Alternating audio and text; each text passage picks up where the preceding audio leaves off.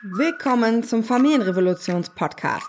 Der Podcast für Eltern, die ihre Kinder besser verstehen wollen, um die Kinder, aber auch sich selber gut durch den Alltag zu begleiten. Ich bin Kati, Sozialarbeiterin, Elternberaterin und erkläre dir, was hinter dem Verhalten deines Kindes steckt und wie du damit gelassener umgehen kannst. 2024. Wow, krass. Und ihr seid immer noch hier. Das ist voll schön. Ich freue mich so über die vielen tollen Bewertungen von diesem Podcast. Für mich hält dieses Jahr einige schöne Dinge bereit. Aber ich dachte, wir gehen noch mal ein paar Schritte zurück. Denn ich musste 2023, so am Ende, einige große Entscheidungen treffen. Die größte war, wie geht's mit der Familienrevolution weiter? Lange habe ich das ja hier fast alleine gemacht und habe mich ehrlich gesagt körperlich und psychisch weit über meine Grenzen rausgebracht. Das war viel zu viel Arbeit in den letzten Jahren. Das wäre finanziell aber auch nicht anders gegangen, muss ich auch ehrlich sagen. Jetzt schaffe ich das aber allein nicht mehr. Wir haben so viele KundInnen, die betreut werden müssen. So viel Support ist alleine nicht mehr machbar. Ich habe teilweise im, im Urlaub mit meinem Kind vier Stunden am Tag Kundensupport gemacht. Das ist halt dann kein Urlaub, das ist keine Entspannung und das funktioniert auch nicht, wenn man jedes Wochenende, jeden Tag, jeden Abend arbeitet.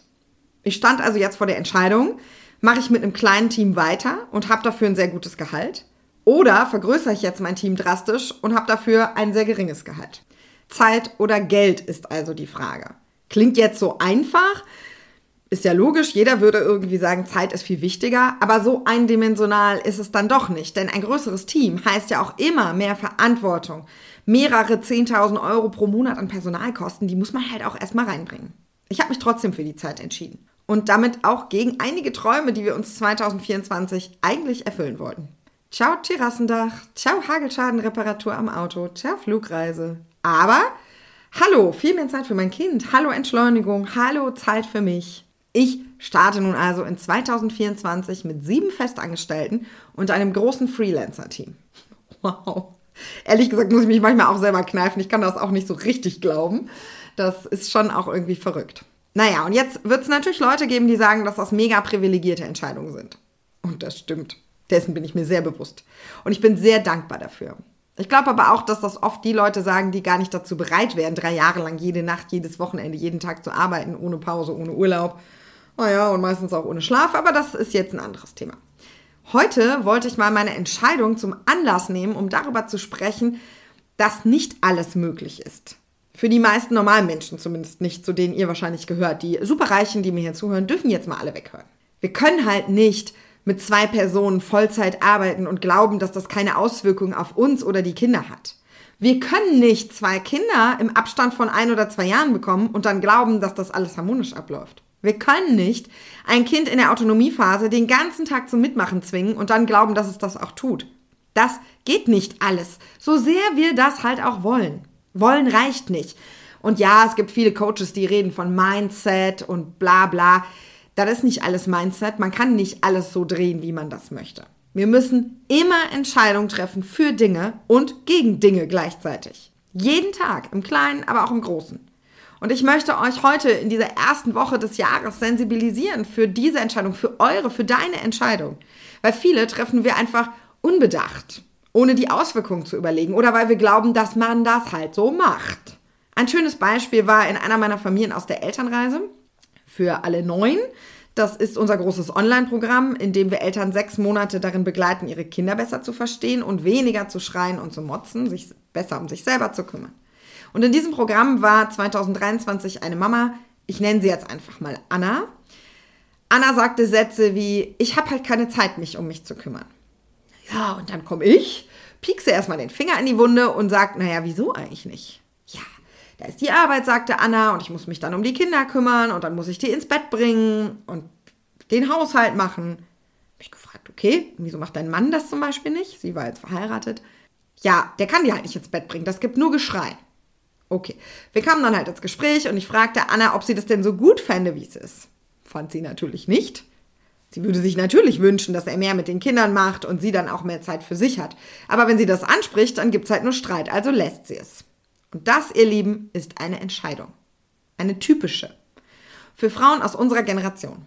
Harmonie, alles angepasst sein, nicht auffallen, das hat man uns als Kinder so beigebracht. Und genau so leben sie das jetzt. Sie in diesem Fall, viele andere Frauen. Und das lebt sie, Anna, auch ihren Kindern vor. Sie lebt ihnen vor, keine Grenzen zu setzen, nicht für sich einzustehen, sich nicht um die Bedürfnisse zu kümmern, überlastet zu sein und das dann auch noch an den Kindern auszulassen. Was ist das für ein Vorbild? Für dieses Thema war Anna ein schlechtes Vorbild. Ja, und das hatte sie nämlich noch nie so gesehen. Sie fühlte sich eher so als, als passives Opfer ihres Ehemanns, der halt einfach nicht mitmacht. Sie fühlte sich gefangen in ihrer Rolle, sah gar nicht ihren eigenen Anteil daran. Und das ist absolut verständlich. Aber gleichzeitig ist sie eben auch ein Vorbild für ihre Kinder. Und je mehr ihr das dann bewusst wurde, desto mehr wurde ihr halt auch klar, dass sie das ja entscheiden kann. Sie ist ja erwachsen. Und nach und nach hat sie dann gelernt, für sich einzustehen, mit ihrem Mann ins Gespräch zu kommen, Grenzen zu setzen. Heute geht sie mehrmals die Woche zum Sport, verbringt regelmäßig Zeit für sich. Ich habe gerade so ein Interview mit ihr gemacht und das mit ihr besprochen. Und das klingt jetzt alles so leicht und so schön, das war es natürlich nicht. Das war eine Entscheidung, die sie sich erstmal bewusst machen musste. Und das tut weh, das ist harte Arbeit. Glaubenssätze bewusst werden zu lassen, sie zu überwinden, mit ihnen zu arbeiten, an sich selber zu arbeiten, neue Wege zu gehen, zu scheitern. Es gab da auch richtig schlimmen Streit zwischen den beiden. Mittlerweile haben sie jetzt bessere Wege gefunden. Darum geht es letztlich ja auch, ne? Wir treffen jeden Tag eine Menge Entscheidungen. Und wenn wir anfangen, uns die bewusst zu machen, sie bewusst zu treffen mit Blick auf unsere Bedürfnisse und auf die Bedürfnisse der Kinder, dann geht es allen Beteiligten besser. Aber der Weg dahin, der ist nicht immer einfach. Meine Oma zum Beispiel, die möchte immer gerne mein Kind sehen und mich natürlich auch, hoffe ich. Und auch wir würden meine Oma gerne sehen. Aber nach der Kita diesen weiten Weg noch zu fahren, das geht nicht. Mein Kind würde wahrscheinlich einschlafen im Auto und die Kapazitäten für dann einen langen Abend, wenn das Kind bis mitten in der Nacht wach ist, die habe ich einfach nicht. Also entscheide ich mich. Für mich, für meine Kapazitäten, für den früheren Feierabend und gegen Zeit mit meiner Oma. Und das ist eine harte Entscheidung.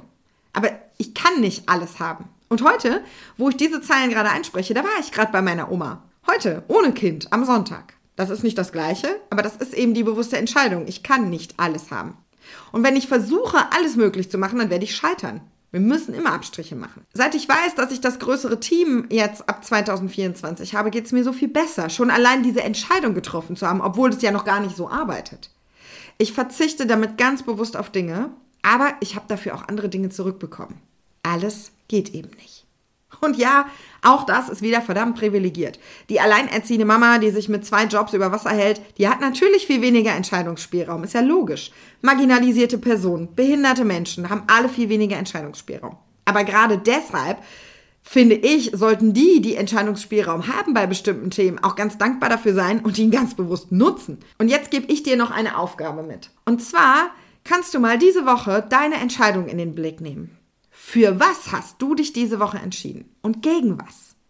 Und wo würdest du es bei genauerem Hinsehen anders machen? Wo war dir vielleicht gar nicht bewusst, dass es eine Entscheidung ist? Wo fühlte es sich vielleicht passiv an? Nimm das wirklich mal mit, nimm dir einen Zettel, schreib es auf und geh mal 15, 20 Minuten in dieses Thema rein. Ich bin sehr gespannt, was bei dir passiert. Berichte mir gerne davon, schreib mir gerne eine E-Mail und erzähl mir davon. Ich wünsche dir ganz viel Spaß damit.